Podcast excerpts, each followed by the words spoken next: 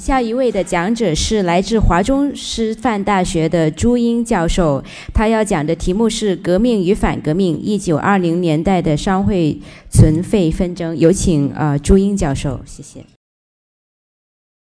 各位来宾，下午好。呃，我今天报告的这个题目是比较专的一个题目啊，希望能够引起大家的兴趣。在革命浪潮风云激荡的。一九二零年代，不仅许多政党与阶级都竞相的标榜自身的革命性，将政治对手扣上反革命的帽子，以此来打压竞争对手，并争夺政治资源与社会地位。而且呢，由于受到流行一时的这种革命政治文化的影响，即使是在同一个阶级内部，不同阶层之间。甚至也出现了你死我活的激烈的纷争。例如，新成立的商民协会与清末辛亥革命之前就已经成立的很有影响的商会之间，就围绕着所谓革命与反革命的政治话语，进行了长达数年的相互的争斗，使得商界内部一度陷于混乱纷争的局面。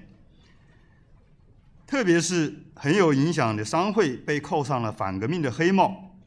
直接涉及到商会生死存亡的重大历史命运，在当时引起了社会舆论的这个关注。那么，商会之所以在当时被定性为反革命的团体，与一九二零年代国民党政治势力的崛起与国民革命的兴盛是不无关联的。一九二六年的一月，国民党二大在广州召开，通过了一个决议，叫做《商民运动决议案》。这个决议案标明了这个商民运动的主旨，在使商民参加国民革命之运动，同时对这个商会有一个定性，认为现在的商会都是旧式的商人团体。受少数人的操纵，实际上啊，这个都是对商会的一个否定的态度。主要的理由，一是说商会对商人以少数压迫多数之意识，只谋少数人之利益；第二个指控更为严重，就说他是勾结军阀与贪官污吏，借军阀和贪官污吏之势力在社会活动。那么当时国民党如此认定商会的这样一个性质，对商会所采取的策略就可想而知。具体而言，就是要用严厉的方法来整顿。策略具体的策略是在各地成立一个新的以中小商人为主体的一个商人团体，名称就叫做。商民协会最终的目的是用商民协会来取代商会，这是国民党二大制定的一个商人运动的这样一个方略。上午袁伟时先生在报告当中曾经提到过一句啊，就是这个商会的这种这个它的力量、它的影响是在商民运动的时候、商人运动的时候被国民党打压了。我今我下面报告的是这个具体的相关的内容，但是呢，国民党在开展商民运动的时候，并没有一开始就真正的将商会取消。如果一开始就取消了，那就不会存在着后面的这么多年的这样一个争论。事实上，当时是不可能做到的，呃。姑且不论国民党建立的国民政府最初的这个辖区仅限于广东，对全国广阔的区域它并没有管辖权，自然是不可能取消全国各地为数众多的商会。那么，即使是随着国民革命军北伐的节节取胜，不断克服一个又一个的重要的城市，国民政府的辖区范围啊也随之扩大，但同样也不可能将各地的商会一举取消。在商民运动与国民革命的发展过程当中，国民党中央的商民部已经逐渐的意识到，商会在盘根错节的实业界早已奠定了根深蒂固的地位与影响。如果轻易的实施取消商会的这样一个决策，不仅难以贯彻执执行，而且会带来相当多的麻烦。另外，对于国民党和国民政府而言，商会在某些方面也有利用的价值。所以，除了少数例外的情况来做特殊处理之外，在多数的情况下，国民党实际上是不得不以灵活的方式承认商会的合法性，对商会既限制又利用，来等待合适的时机、成熟的条件下来考虑这个取消商会。由于商民协会与商会这两个团体就同时并存了，那么相互之间的矛盾与纠葛也难以避免。商民协会成立之后，它的发展面临着商会强大的空间挤压，因为商会成立历史悠久，而且实力影响相当大。那么商民协会要发展，商会的存在是一个很大的阻碍，所以它。不断的提出要取消商民协会，也要取消商会。那么他的主要的理由就是强调国民党二大商民运动决议案当中说的，商会具有不革命或者是反革命的这个性质。那么有些商会为了摆脱反革命商人团体的指控，曾经采取了一些。具体的措施，比如说，一九二七年初，很有影响的广州总商会曾经发起召开一个会议，这个会议的名称叫做“广东革命商人代表大会”。他特别在这个会议名称当中标出了“革命”两个字，是很有用意的。他的宗旨标明，这次会议的宗旨是团结商人之实力与自身之联合，进而与各界联合参加革命工作，拥拥护。革命政府，但是国民党广东省商民部认为，广中广州总商会的此举是略革命美名而为非革命之举动，禁止广州总商会开的这个大会用“革命”这两个字。所以这次会议虽然也召开了，但是不得不取消了“革命”二字。在这样一次。短暂的这样一个纷争当中，总商会是否能够使用“革命”的字眼成立商民、召开商民代表大会，似乎成为了一个争执的焦点。广州总商会当然他是希望，在当时革命口号颇为风行和大行其事的年代，通过发起成立这样一个广东革命商人代表大会，使自己也能够穿上革命的外衣，由此来摆脱。被视为不革命或者是反革命的被动的政治地位，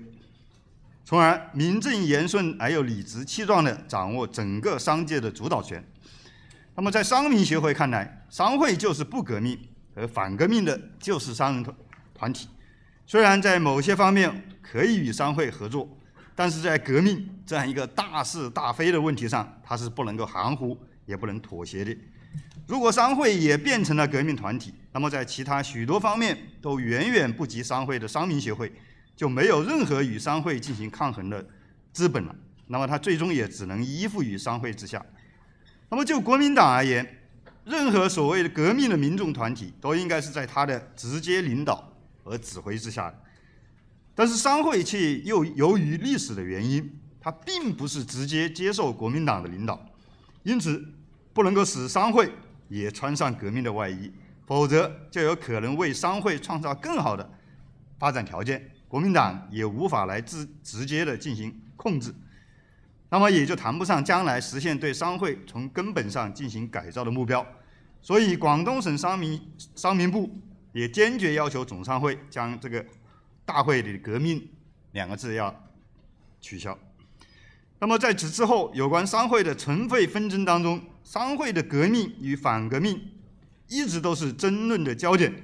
许多地区的商民协会都是以商会为反革命团体作为理由，要求国民党废除商会，甚至一度得到国民党中央及地方党部商民部的支持。而商会呢，则坚持认为自己不仅不是反革命的团体，是积极支持革命的正当的工商团体，所以不能够因为受到反革命的这样一种污蔑而被取消。所以，全国各地商会团结一致，进行了多年的这样一个纷争。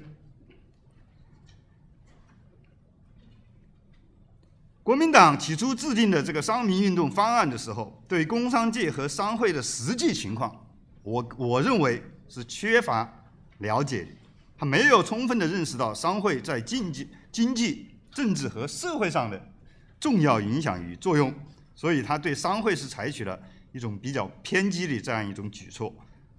有一些商民协会据此对商会要强制的进行接管和取消。在实际操作过程当中，遭遇到很多的困难，使商民运动的发展也受到了影响。那么在这样一个实际的情况下，国民党又不得不临时对商民运动的方案做一些修正，转而采取了一种表面上对商会、商民协会都一视同仁，但实际上仍然在很多方面来支持商民协会，来削减商会实力的这样一个策略。而且在是否取消商民、取消商会的问题上，后来国民党内部的意见很不一致。一般情况而言，各级党部商民部，它作为商民协会以及商民运动的直接领导机关，它为了能够进一步扩大商民协会的势力与影响，比较多的是倾向于支持商民协会。中央的商民部有时也支持这样一个行动，但当时的国民党中央，它是出于整体上的综合的考虑。比较多的顾及商会可以在经济上提供经济支持，因而他并不积极主张取消商会，在多数情况下是表示反对的。在一九二九年的三月，国民党三大召开，部分省市党部代表又提交取消全国商会的议案。那么商会也以同样的方式来打响商会的保卫战，主要是强调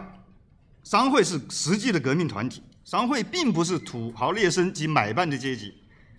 商会为全国内外商民正当组织。那么国民党第三次全国代表大会实际上是没有通过取消商会的提案，但是这也并不意味着。商会的存废的纷争就到此结束。一九二九年的四月，发生了上海总商会的风潮，上海总商会必被迫关门停止办公，这在上上海总商会成立的历史上是从未有过的，所以当时很多的报刊媒体都纷纷予以报道。这场冲突实际上是。第三次国民党全国代表大会期间，商会存废之争的延续。冲突发生后，